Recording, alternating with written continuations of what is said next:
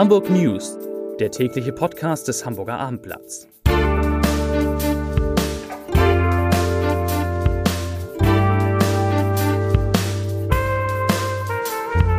Herzlich willkommen. Mein Name ist Lars Haider und heute erfahren Sie, erfahrt ihr alles in diesem Podcast, was man wissen muss, wenn man am Wochenende wählen gehen soll. Und wir haben dazu auch mit Peter Tschentscher, unserem Bürgermeister, gesprochen.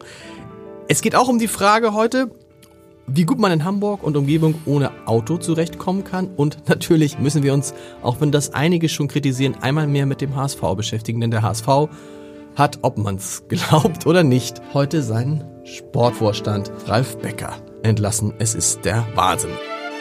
So, und jetzt kommen wir relativ schnell zu dem wichtigsten Thema. Es ist großer Wahlsonntag und wir haben unseren Bürgermeister Peter Schenscher gefragt, warum die Hamburgerinnen und Hamburger unbedingt an diesem Wochenende wählen gehen sollten. Und das hat Peter Schenscher gesagt. Wir haben eine Europawahl, da geht es wirklich darum, die Zukunft Europas mitzubestimmen. Denn wir wissen, es gibt populistische Tendenzen, es gibt äh, Parteien, die eigentlich Europa von innen heraus beschädigen wollen. Und wir in der Freien und Hansestadt Hamburg wissen, dass unser Leben, unsere wirtschaftliche Kraft, unsere Freiheit seit Jahrhunderten darauf beruhte, dass wir gute Beziehungen in alle Welt gepflegt haben. Die europäische Einigung ist deshalb etwas, was unserer hanseatischen Tradition sehr, sehr gerecht wird. Und es wäre großartig, wenn viele Menschen der Freien und Hansestadt Hamburg sich für Europa stark machen, an der Europawahl teilnehmen und dadurch vieles ermöglichen, was wir alleine in Hamburg und in Deutschland nicht erreichen können. Zum Beispiel demokratische Rechte in ganz Europa, faire internationale Besteuerung von Unternehmen, ähm, Klimaschutz. Das sind globale Fragen und da hilft uns die Europäische Union, so etwas nicht aus einer Stadt, aus einem Land alleine heraus anzugehen, sondern im gemeinsamen Wirken mit unseren europäischen Nachbarn und dann eben auch mit den anderen Mächten auf der Welt, die uns alleine gar nicht ernst nehmen würden in Deutschland, sondern die mit dem großen Verbund Europas mit 500 Millionen Menschen einen ernsten, einen kräftigen, einen starken Ansprechpartner haben für wirtschaftliche Fragen, freien Handel, aber auch für demokratische Rechte und Freiheit in der Welt. Das Zweite ist, dass wir am Sonntag Gelegenheit haben, unseren unmittelbaren Lebensraum in den Bezirken, in den Stadtteilen dadurch mitzugestalten, indem wir in Hamburg zur Bezirkswahl gehen. Denn dort sind äh, Menschen zu wählen, die sich auskennen, die dort, wo sie Politik machen, auf der kommunalen Ebene selber leben und deshalb ein Gespür dafür haben, was wichtig ist, um nicht nur eine insgesamt starke und erfolgreiche, vielfältige, kulturell besonders äh, ja, ambitionierte Stadt zu sein, sondern die auch immer genau wissen, wie so etwas in den konkreten Stadtteilen und Quartieren äh, fortzuführen und umzusetzen ist. Wir brauchen eben im Verkehr, im Wohnungsbau, in vielen Fragen des, des öffentlichen Raums, also wie wir unseren Grün äh, pflegen und weiterentwickeln. Das alles sind Themen, die auf der untersten politischen Ebene in den Bezirken ganz konkret entschieden werden. Und da würde es mich sehr freuen, wenn wir auch eine hohe Wahlbeteiligung an der Bezirkswahl haben, damit wir eine, eine große politische Kraft haben, damit der Senat den ich ja vertrete, Hand in Hand arbeiten kann mit Bezirken, in denen sich die Leute auskennen und in denen sie die bezirklichen Interessen mit den gesamtstädtischen Interessen in Einklang bringen. Deswegen meine Empfehlung für den 26. Mai 2019. Liebe Hamburgerinnen und Hamburger, gehen Sie zur Europawahl und beteiligen Sie sich an den Bezirkswahlen. Bei mir zu Gast im Studio ist heute Peter Ulrich Meyer, der Chef unserer Landespolitik-Redaktion, der sich mit all dem, was da am Wochenende passiert, sicherlich am besten auskennt hier in der schönen Stadt. Peter, erstmal das Wichtigste, wenn man am Sonntag zur Wahl geht, kriegt man dann ganz, ganz viele Unterlagen für verschiedene Wahlen. Welche sind das? Einmal die Europawahl, und dann die Wahlen zu den Bezirksversammlungen. Relativ überschaubar ist die Sache bei der Europawahl. Da hat man eine Stimme und nur 40 Parteien und Wählervereinigungen, zwischen denen man auswählen kann. Stimmzettel von etwa 70 bis 80 Zentimeter Länge. Geht. Also das ist relativ einfach, aber dann, Ja. dann fängt es an, schwierig zu werden. Naja, ich will es jetzt nicht übertreiben. Wenn man sich einen Augenblick mit der Materie beschäftigt, glaube ich, dann wird das sofort klar. Aber da Wahlen nur alle paar Jahre stattfinden, erinnert man sich nicht immer sofort. Man hat zehn Stimmen. Das hängt damit zusammen, dass es Bei der Bezirkswahl. Jetzt sind wir, reden wir über die Bezirkswahl. Zehn Stimmen, jeder hat zehn Stimmen. Das hängt damit zusammen, dass wir wie bei den Bürgerschaftswahlen Wahlkreise haben. Das heißt, fünf Stimmen gehen auf die sogenannte Bezirksliste.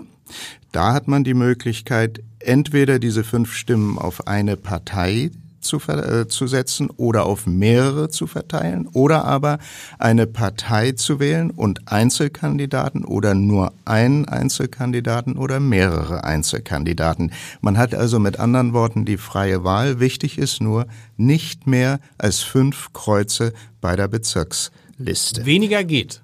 Weniger geht, aber bloß nicht mehr, dann ist es ungültig. Okay. Und derselbe Vorgang im Prinzip für die Kandidaten im Wahlkreis. Also es gibt etwas über 40 Wahlkreise.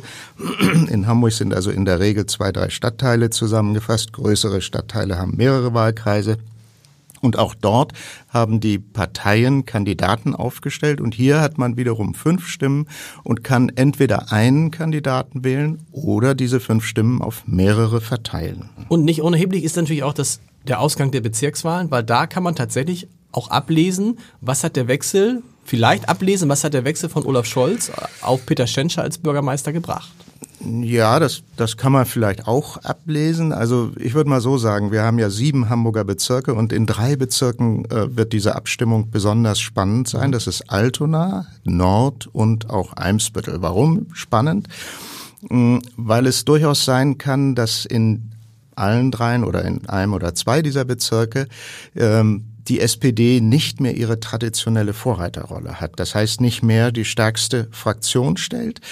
Und in Altona und Nord haben wir die Situation, dass neue Bezirksamtsleiter gewählt werden müssen, sodass eine neue Mehrheit unter Umständen dazu führen kann, dass zum Beispiel ein grüner Bezirksamtsleiter wird oder eine Grüne. Bislang ist es ja so, dass alle sieben Bezirksamtsleiter ein SPD-Parteibuch haben. Klammer auf, in Nord haben wir keinen. Insofern, also nur ein, Aber eine wir reden Vertretung. in, in den drei Bezirken reden wir, bei allen dreien könnte es sein, dass die Grünen die stärkste Partei werden oder ist es in, in, in, in, in Altona eher die CDU? Das wird, das kann ein Kopf-an-Kopf-Rennen Okay. sein. So war es auch für fünf, vor fünf Jahren schon. Nur, dass die SPD voran war Ja. und SPD und Grüne in diesen drei eben genannten Bezirken etwa gleich aufschlagen. Mhm. Also, äh, nur ist es so, die Grünen haben diesen Rückenwind, den die CDU ja nicht hat, auch in Hamburg bislang nicht hat. Insofern äh, geht auch meine Erwartung eher dahin, dass die Grünen am stärksten profitieren bei diesen Wahlen. Wir werden das alles erfahren, aber jetzt kommt es noch nicht gleich am Sonntag. Am Sonntag liegen die Europawahlergebnisse vor. Schon auch die für Hamburg? Werden die schon vorliegen? Ja, ja. werden schon vorliegen. Okay. Also es ist so, bei den Europawahlen, ähm, jedes Land zählt selber aus und auch jedes Bundesland Mhm. zählt selbst aus. Das heißt, die Hamburger Stimmen werden ähm, mit Schließung der Wahllokale um 18 Uhr ausgezählt und äh, werden, wenn sie ausgezählt sind und die Wahlvorstände den, die Auszählung beendet haben, auch online gestellt. Das heißt, man kann den Abend über verfolgen, äh, wie die Dinge sich entwickeln. Das äh, vorläufige Endergebnis wird allerdings nicht vor 23 Uhr veröffentlicht aber, aber am Sonntag. weil äh, dann äh, die letzten Wahllokale in Italien schließen und erst dann darf übrigens dürfen alle Ergebnisse europaweit Okay. erst veröffentlicht werden. Aber es gibt eben vorher schon Trends, es gibt, andere Länder machen auch Prognosen und so weiter. Am Montag werden dann die ungleich häufig, also viel mehr äh, Stimmen für die Bezirkswahl ausgestellt, äh, ausgezählt. Da hat ja jeder zehn Stimmen, da gibt's also viel mehr zu zählen. Das zieht sich über den ganzen Montag hin. Und dann ist eben die spannende Frage, wann wird das beendet sein? Ähm, Schätzungen gehen im Moment dahin 21 Uhr, 21.30 Wir hoffen natürlich, dass es relativ zeitig ist, damit wir die Ergebnisse noch gut äh, darüber noch gut berichten können. Ähm, wenn irgendetwas Unvorhergesehenes passiert, und das passiert auch bei Wahlen gelegentlich, kann sich das auch verzögern. Aber auch hier ist es so, dass die schon ausgezählten Ergebnisse fortlaufend veröffentlicht werden. Dann freuen wir uns. Vielen Dank, dass du heute hier warst. Mein lieber Kollege Peter Wenig sitzt da und hat Andrea Busch mitgebracht und das hat einen Grund. Peter, wir haben vom Hamburger Abendblatt zusammen mit der Umweltbehörde die Aktion Steig um gemacht in den vergangenen, glaube ich, drei Monaten. Magst du einmal noch ganz kurz erzählen, worum ging es in dieser Aktion? Ja, es ging darum, mal zu testen, wie es so ist ohne Auto. Wir hatten einen Anruf, hatten einen Aufruf in der Zeitung, hatten so viele Teilnehmer, Wünsche, Interessenten, dass wir am Ende gesagt haben, wir erhöhen auf von fünf auf sieben und diese sieben Teilnehmer mussten sich verpflichten, drei Monate ihr eigenes Auto nicht zu benutzen. Sie mussten das Auto sogar komplett abgeben. Und stattdessen bekamen sie pro Monat 400 Euro ein sogenanntes Mobilitätsbudget und das konnten sie nach eigenem Gutdünken verwenden, um Taxi zu fahren, um Stadtrat zu nutzen, was auch immer. Frau Busch, und Sie haben das, Sie haben das gemacht, Sie haben Ihr Auto abgegeben, abgegeben, nicht nur symbolisch, sondern tatsächlich. Was waren jetzt Ihre Erfahrungen in diesen drei Monaten ohne Auto? Also meine Erfahrungen waren zuerst, ähm, also ich war sehr überrascht, dass wir gewählt worden sind. Das war die Idee meines Mannes und ich war von der Idee überhaupt nicht begeistert. Äh, hab das Warum aber, nicht? Weil, weil ich dachte, ohne Auto geht gar nicht. Wie gesagt, ich fahre einen Sportwagen, ich fahre sehr leidenschaftlich gerne Auto. Ich liebe Autofahren und konnte mir das eigentlich überhaupt nicht vorstellen. Ja.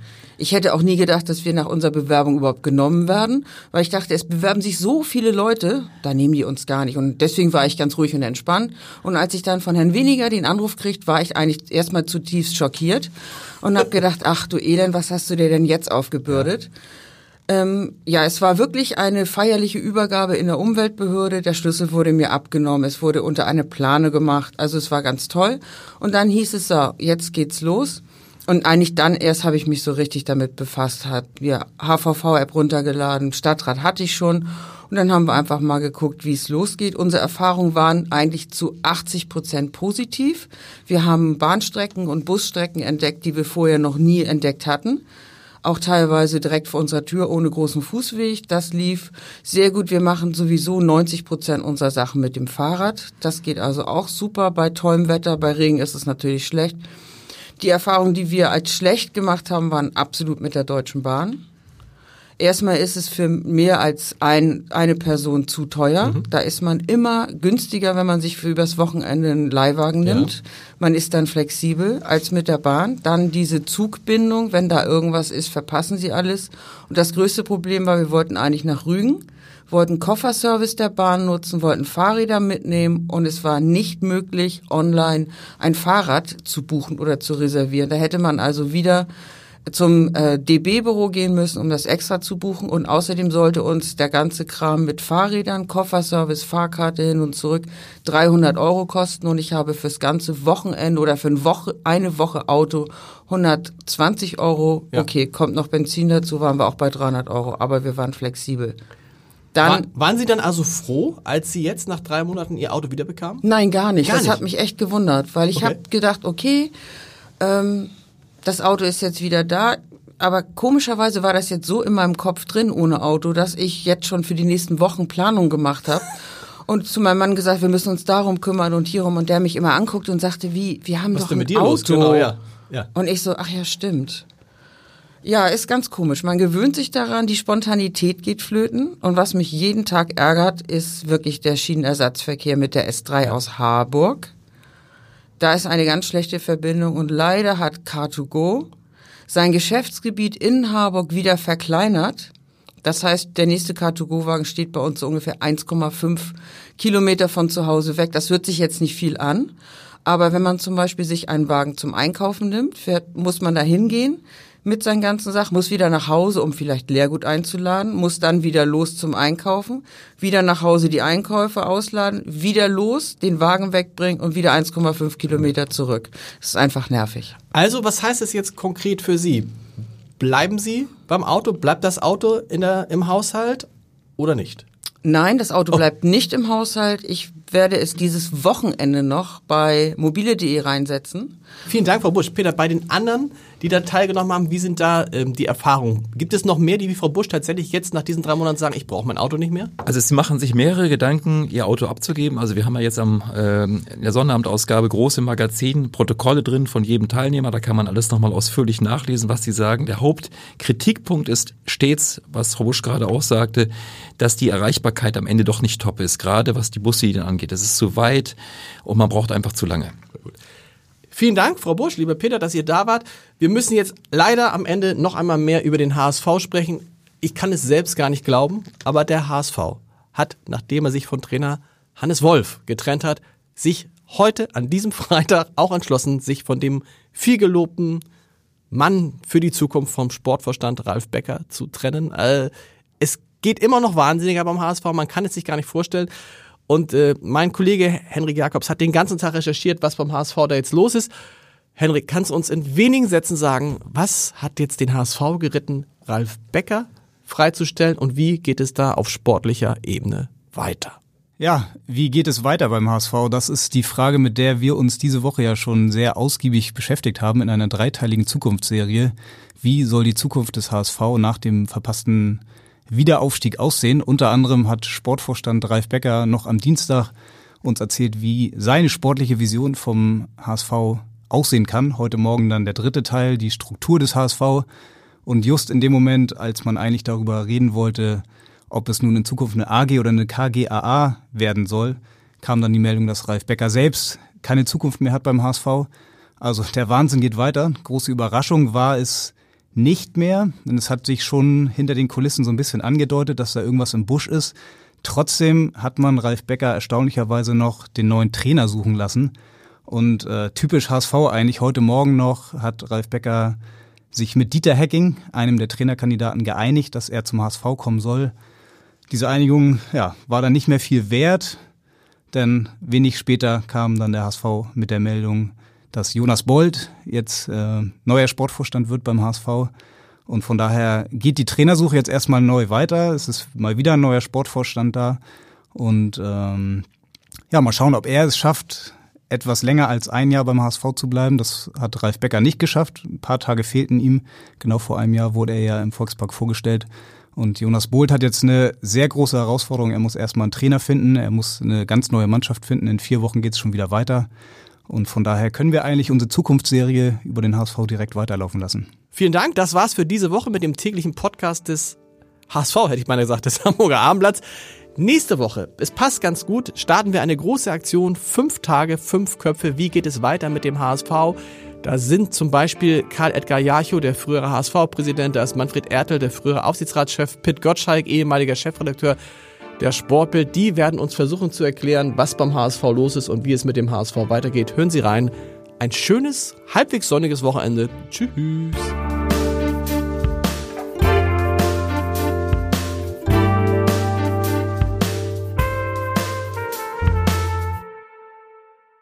Weitere Podcasts vom Hamburger Abendblatt finden Sie auf abendblatt.de slash podcast.